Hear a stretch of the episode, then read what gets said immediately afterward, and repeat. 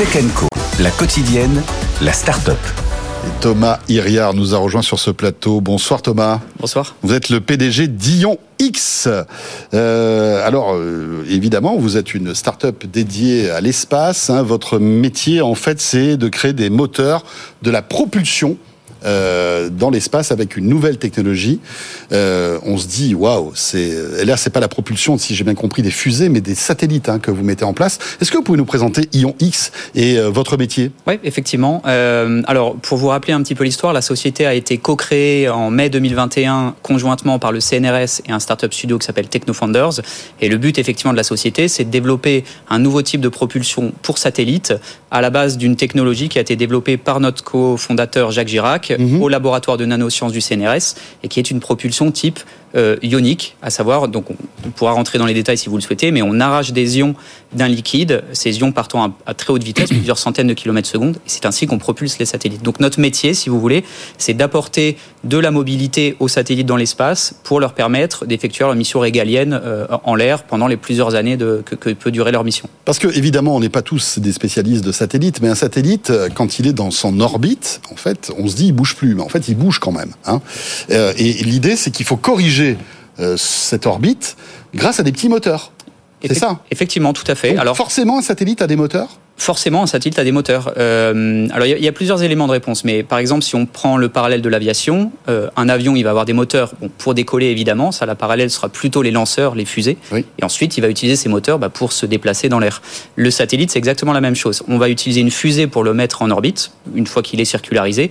Il va notamment avoir besoin de ces moteurs pour effectuer ce qu'on appelle du maintien à poste, à savoir les hautes couches de l'atmosphère sont faiblement denses, mais constituent quand même une force de frottement sur le satellite. Si on compense pas cette force de frottement de temps en temps en augmentant la vitesse avec un moteur, le satellite petit à petit va ralentir et puis la gravité terrestre va l'entraîner à, à redescendre sur Terre et donc va brûler. Donc ce type de euh, correction d'altitude, on le fait avec des moteurs. Il y a aussi une autre type de, de manœuvre, ça va être euh, l'évitement de débris.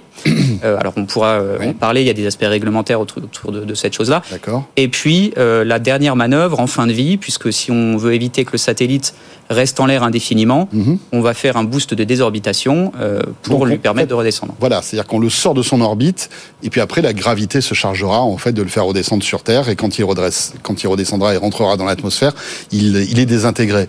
Mais ce qu'il y a, ce a d'intéressant, c'est que euh, aujourd'hui la propulsion des gros satellites, on sait faire. Là où c'est plus compliqué, c'est ce que vous nous dites, c'est sur les petits satellites, et c'est là où vous entrez en jeu. Oui, effectivement, parce qu'autant sur les gros satellites, si on regarde le marché de l'espace un petit peu traditionnel en orbite géostationnaire, où on a historiquement des grosses plateformes de plusieurs tonnes, avec des grands panneaux solaires, des grandes batteries, on a le loisir d'avoir une propulsion qui est plutôt encombrante, euh, puissante, euh, et on a, euh, entre guillemets, la consommation électrique pour avoir une propulsion puissante. Là, on est plutôt sur un marché qui est en train de se miniaturiser, et l'histoire récente le montre, et on passe de satellites historiquement de quelques tonnes à des satellites qui vont faire quelques dizaines de kilos. Et donc, on va faire face à des contraintes d'encombrement, de limitation de la puissance électrique disponible à bord, et donc on est obligé de développer une propulsion qui soit compacte et économe. Et c'est exactement sur ce segment-là que nous on joue. Donc vous êtes sur un segment qui va, qui est en train d'exploser. Hein, donc ces petits satellites euh, qui sont, coûtent beaucoup moins cher hein, d'ailleurs, hein, et ça permet à des startups de tester des choses et de, lancer des services, euh, même s'ils n'ont pas énormément d'argent.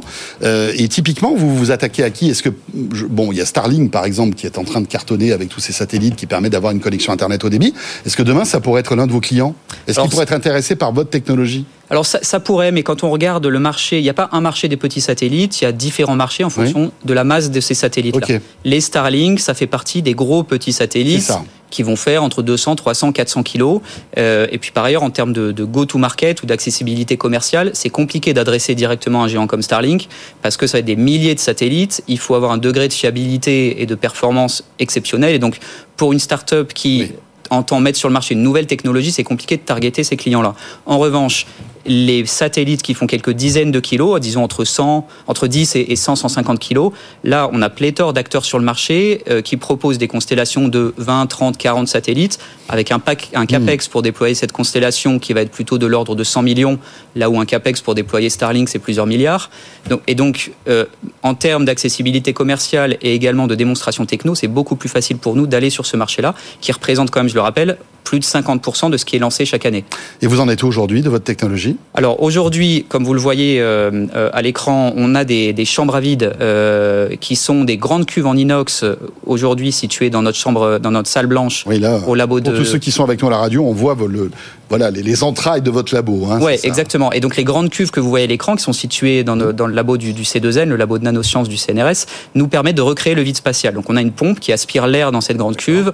On descend à des vides de l'ordre de 10 ou 6 millibars, représentatifs du vide spatial. Nos moteurs dans ces, dans ces chambres à vide fonctionnent. Donc on les teste toutes les semaines. En revanche, euh, le vrai jalon pour nous, c'est le premier vol en orbite. Et ça, ce sera fait en octobre de cette année, dans le cadre d'une mission de l'ESA. Et on volera sur une mission SpaceX euh, euh, à partir de la Floride. Voilà, en octobre. Donc le prochain grand jalon technique, c'est octobre.